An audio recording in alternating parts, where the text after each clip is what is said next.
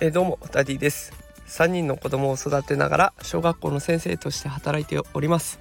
このラジオでは育児や教育を楽にできるそんなヒントを毎日お送りしております、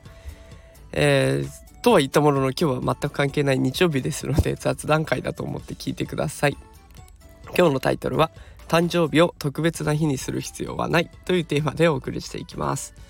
で、えー、私事ではあるんですけれども昨日35歳になりました。ありがとうございます、えー、35歳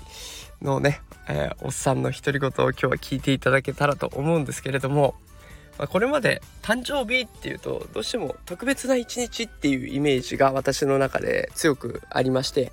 まあいつもと違う贅沢なものを食べたりとかケーキを買ったりとかプレゼントもらったりとかね。まあなんかちょっと特別な一日を過ごしているっていうイメージがかなりあったので昨日もそうしようかなって最初は思ったんですけれどもまあ昨日は特に何もしませんでした。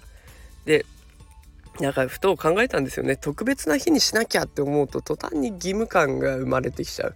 そうすると周りにも求めちゃう。なんで自分の誕生日なのに 何もしてくれないんだってもうなんだ王様かみたいな。そんな感じになってる。自分に気づきまして。まあそれだったら特別な日になったらラッキーだなって思うぐらいにしてみようと。思って昨日は過ごしてみました。そしたらまあねあの予想通り何もない一日になり、えー、子供たちを公園に連れてただなんかゆとりができたのかね、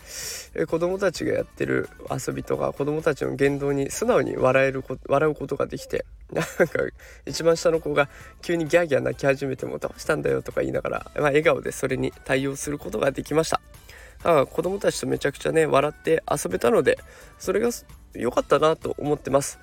だからあのこれを聞いてくださってるあなたもねもしかしたら何もない誕生日があるかもしれません。でも、まあ、特別な日になったらラッキーだなと思うぐらいの誕生日でいいんじゃないでしょうか。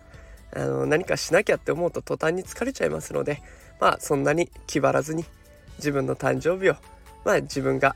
あ今日一日過ごしてよかったなって思えるようなそんな一日になったらいいなと思ってます。是非毎日コツコツとやっていって